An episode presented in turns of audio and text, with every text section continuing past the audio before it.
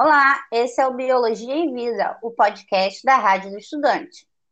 A nossa querida rede FM 30.6.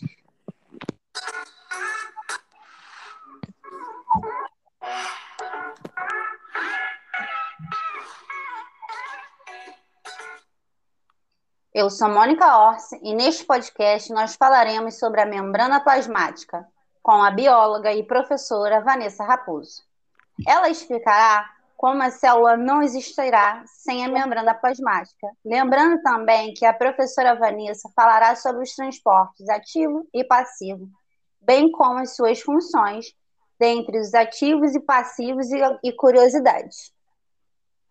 Professora, como estamos aqui no programa destinado a estudantes de biologia, temos ouvintes ligando e fazendo perguntas sobre o assunto. Olá, Mônica, boa tarde. Será um prazer falar sobre um assunto tão rico e importante. Vamos lá tirar essas dúvidas?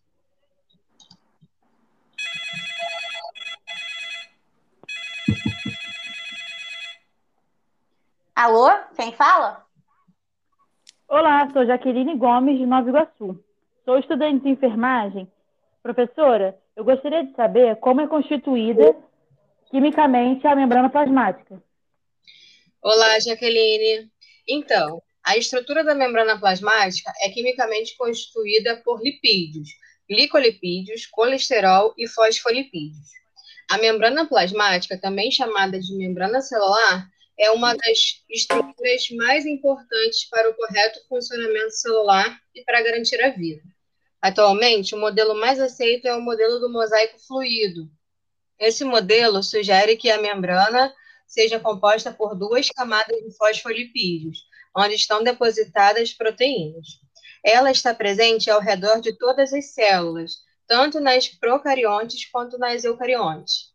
Suas funções são revestir a estrutura do organismo celular, separando os meios internos e externos da célula, e controlar a entrada e saída de diversas substâncias.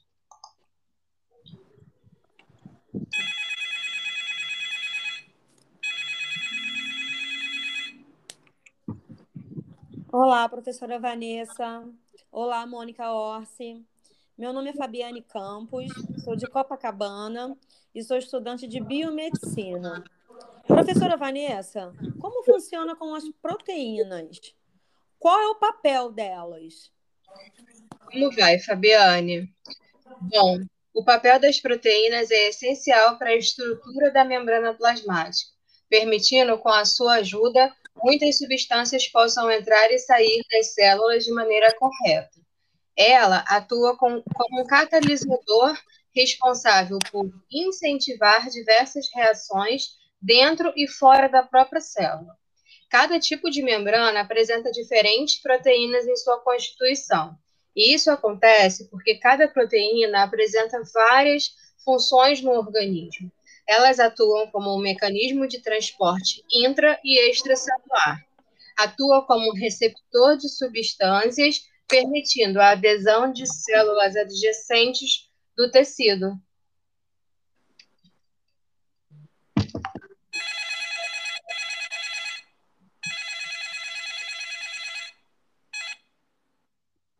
Meu nome é Rosana, moro em Jacarepaguá, nutrição. Professora, eu, em primeiro lugar, parabéns pelo seu trabalho e gostaria de saber como funciona o transporte de substâncias. Obrigada, Rosana. Quando fazemos o que amamos, nós nos sentimos completa. Vamos lá. A membrana plasmática auxilia no transporte de diferentes substâncias essenciais ao metabolismo celular é capaz de reconhecer e sinalizar essas diferentes substâncias. Seus receptores específicos são capazes de reconhecer e permitir a passagem de substâncias consideradas pequenas e impedir o avanço de moléculas grandes para dentro da célula. E como podemos classificá-las? Em transportes ativos e passivos, Rosana. Irei diferenciar agora. O transporte ativo de substâncias consiste no transporte de substância com gasto de energia celular, chamado hidrólise. As substâncias podem ir em ambos os sentidos. Já o passivo é quando uma substância migra do meio com maior concentração para aquele de menor concentração, sem gasto de energia celular. E ele se divide em três partes. São elas: difusão simples, difusão facilitada e osmose. Professora, antes de terminar, gostaríamos de saber se existe alguma curiosidade sobre o tema de hoje. Sim, Mônica, existe uma curiosidade bem bacana. A picada de um animal peçonhento pode desestabilizar o bom andamento das células, afetando assim o seu transporte ativo, levando à morte celular.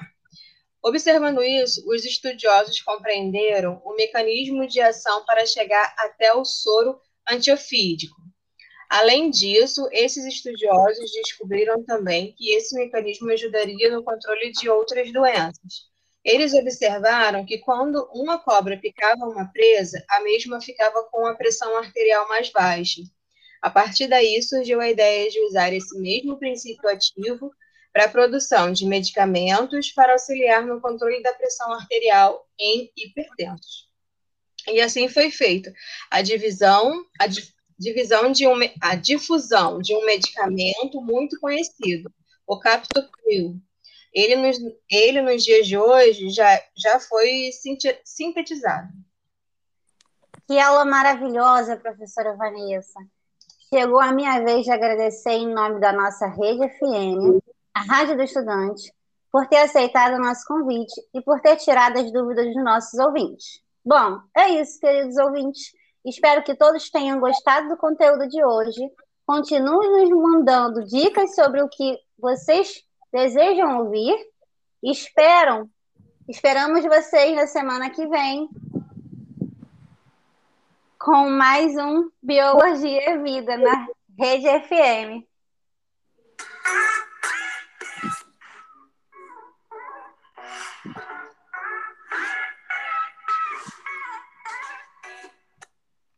Universidade Estácio Sá. Matéria de Bases de Biologia Celular e Genética. Professora Caterine Castro, turma 3023. Feito pelas estudantes de, de enfermagem Ana Oliveira, Maiara Duarte, Thaisa César, Renata Vaz, Raquel Andrade.